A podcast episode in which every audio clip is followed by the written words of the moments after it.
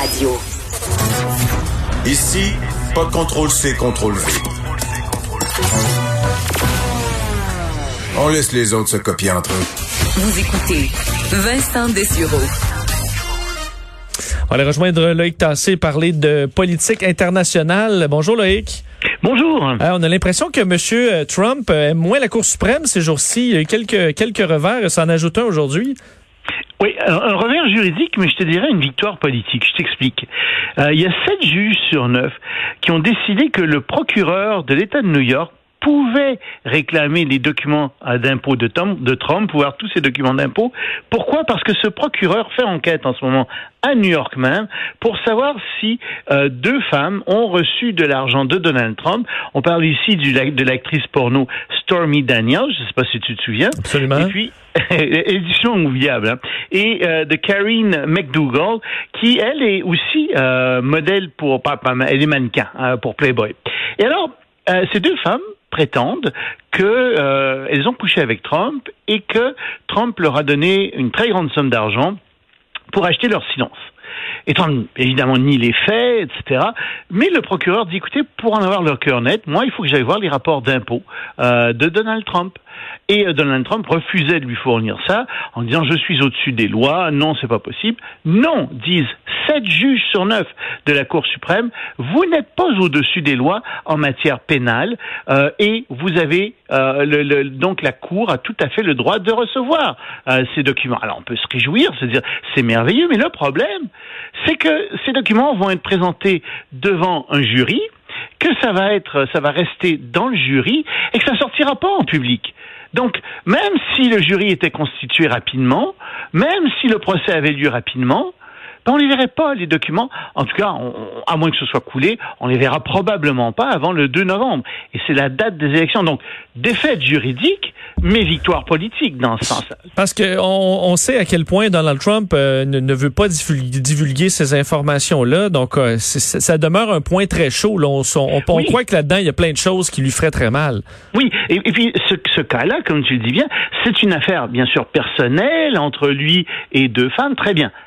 Mais il y a pire que ça, et, on se demande ce qu'il y a véritablement dans ce rapport d'impôt. On se demande où la compagnie de Trump fait affaire, et on pense que Trump est probablement en conflit d'intérêts avec un certain nombre de pays, notamment la Russie. Et on voudrait bien savoir ce qu'il fricote en Russie, ce qu'il fricote par exemple aussi en Turquie, etc. Et là-dessus, le Congrès voudrait obtenir justement lui aussi euh, les, les, les rapports d'impôts de Donald Trump. Et là-dessus, la Cour suprême est beaucoup plus nuancée. Par sept juges contre neuf, elle dit vous pourriez les avoir, mais il faut d'abord que des tribunaux inférieurs en décident suivant des critères très très très précis. Donc là aussi, éventuellement, ça pourrait sortir, mais ça devra passer par les cours. Trump a le temps de se faire réélire en novembre. C'est même pas sûr que ça sorte d'ici la fin de son deuxième mandat, parce que les euh, juges de la Cour suprême disent attention, il y a une séparation des pouvoirs entre l'exécutif, le judiciaire et le juridique. Donc euh, le, l'exécutif et le législatif, pardon, entre les trois. Donc, euh, il faut absolument que euh, garder euh, ce genre de séparation. Il faut que ce soit très grave pour que Donald Trump montre tout ça. Donc, encore une fois, d'accord, c'est une défaite juridique, mais c'est une victoire politique. On ne verra pas par ce processus-là, on ne verra pas les documents de Trump, on ne saura pas si Trump est en conflit d'intérêts comme président des États-Unis avec un certain nombre de pays où il a investi. En même temps, Loïc, est-ce que euh, si, si plein de scandales sortaient de tout ça, c'était publié avant, est-ce que dans sa base, euh, il y a quelque chose qui peut les ébranler encore? Je pense pas. Hein. Je regarde ses taux de popularité. Écoute, il est toujours à 41 euh, Il y a 41% des gens qui, qui trouvent qu'il fait un bon boulot et c'est euh, toujours le, le, le, le, site Real Clear Politics qui, qui, qui, qui, agglomère tous les résultats de sondage. Puis c'est ça, il descend pas vraiment en bas de 40% euh, C'est comme ça depuis, depuis le début de son mandat. C'est son bloc. Il l'adore. Euh, il pourrait commettre des meurtres. Euh, je pense qu'il l'adore. Il l'excuserait. Puis il l'adorerait encore. Mais est-ce que il doit quand même aller chercher un, peu dans les, plus neutres euh, pour gagner l'élection? C'est peut-être là vraiment où là ça cloche et il va avoir un sentiment de panique bientôt. Oui, un 10 Écoute, il y a quand même un 10% Il y a quand même des gens. Il y a des États où ça va mal. Mais tu vois, si tu me demandais de parier s'il y avait des élections demain matin, moi je te dirais, bon, on va avoir un résultat probablement similaire à celui euh, qu'on a eu avec Hillary Clinton, c'est-à-dire que son adversaire Biden, Joe Biden, va remporter probablement la majorité des voix, mais Donald Trump, euh, à cause du jeu des grands électeurs, à cause de la répartition des votes, va probablement gagner la présidence encore. Moi, je pense que c'est malheureusement le scénario le plus probable en ce moment. C'est vrai que c'est pas bon pour lui en Floride, c'est pas bon pour lui dans certains États clés, mais il y a encore le temps de se refaire. Écoute, imagine Joe Biden en débat avec Donald Trump? Oui, ça peut être difficile. Ça peut être très mm. difficile, effectivement. Il y en aura trois d'ailleurs, je pense, c'est ce que l'entente qu'on a. Oui, trois débats. Oui, puis j'ai pas, enfin j'aurais pu te parler aussi, il y a Joe Biden qui vient de sortir un grand plan. Euh, on se demandait ce qu'il faisait dans son sous-sol. Ben, ça a l'air qu'il réfléchissait un, un, très grand plan pour relancer l'économie américaine, un plan de 700 milliards de dollars. Euh, ça aussi, euh, ça va être à suivre. Euh, et lorsque tu nous parles de la Chine ces jours-ci, Loïc, on dirait que c'est toujours de plus en plus inquiétant euh, sur, sur, les libertés, entre autres, et ça s'ajoute une couche encore aujourd'hui. Oui, et en fait, c'est quelque chose qui s'est produit au mois d'octobre, mais on vient de le savoir maintenant. Il y a une directive qui a été émise par le gouvernement de Xi Jinping au mois d'octobre dernier euh, et qui demande aux écoles élémentaires et secondaires de retirer de leur bibliothèque tous les livres illégaux et inappropriés. Alors ça, des livres inappropriés, c'est des livres qui sont pas, je cite, alignés sur les valeurs socialistes fondamentales, euh, qui ont une vision euh, déviante du monde, de la vie, des valeurs. Et euh, les livres illégaux, c'est ceux qui peuvent nuire à l'unité du pays, euh, à, la, à, sa souveraineté, à son territoire. Les livres qui dérangent euh, l'ordre social, les livres qui violent les lignes directrices du parti, ses politiques, ou alors qui salissent le parti, ses dirigeants, ou alors les héros du, du, du pays.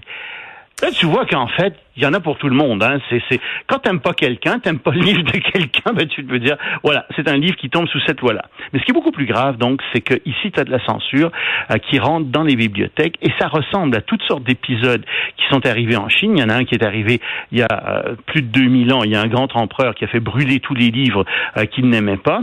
ça a été épouvantable. Sous Mao aussi, on a fait la même chose. Pas qu'on a brûlé des... Enfin, on en a brûlé, mais pas tant que ça.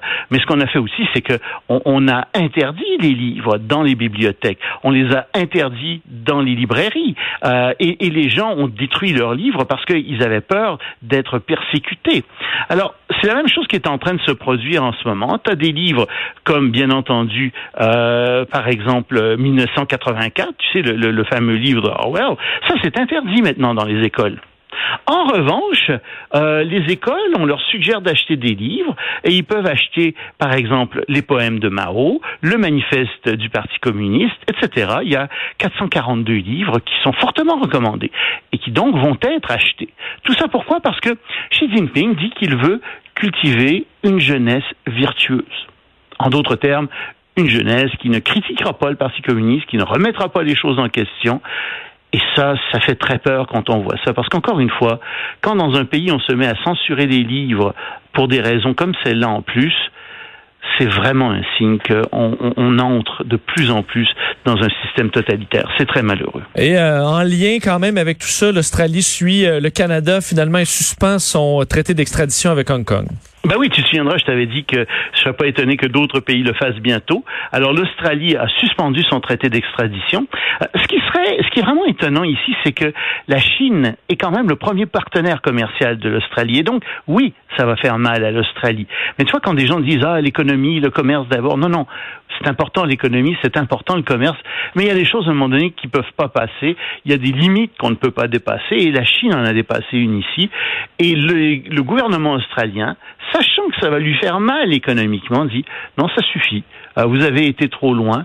Nous allons vous, nous allons suspendre donc ce traité d'extradition. Évidemment, les Chinois sont furieux, accusent, bien entendu, c'est toujours leur, leur accusation, euh, accusent les Australiens de faire de l'ingérence, euh, comme si les Chinois n'en faisaient pas. Tu sais, quand, quand je pense que Wang Yi a dit que hier que, que les États-Unis s'étaient engagés dans la voie du mécartisme, je t'avoue que si on disait un truc de similaire auprès de la Chine, si les États-Unis déclaraient une chose similaire, oh, ça serait de l'ingérence, etc. Mais eux, les Chinois peuvent le faire. Enfin, bref, tout ça pour te dire qu'il y a plusieurs pays donc qui s'engagent dans cette voie.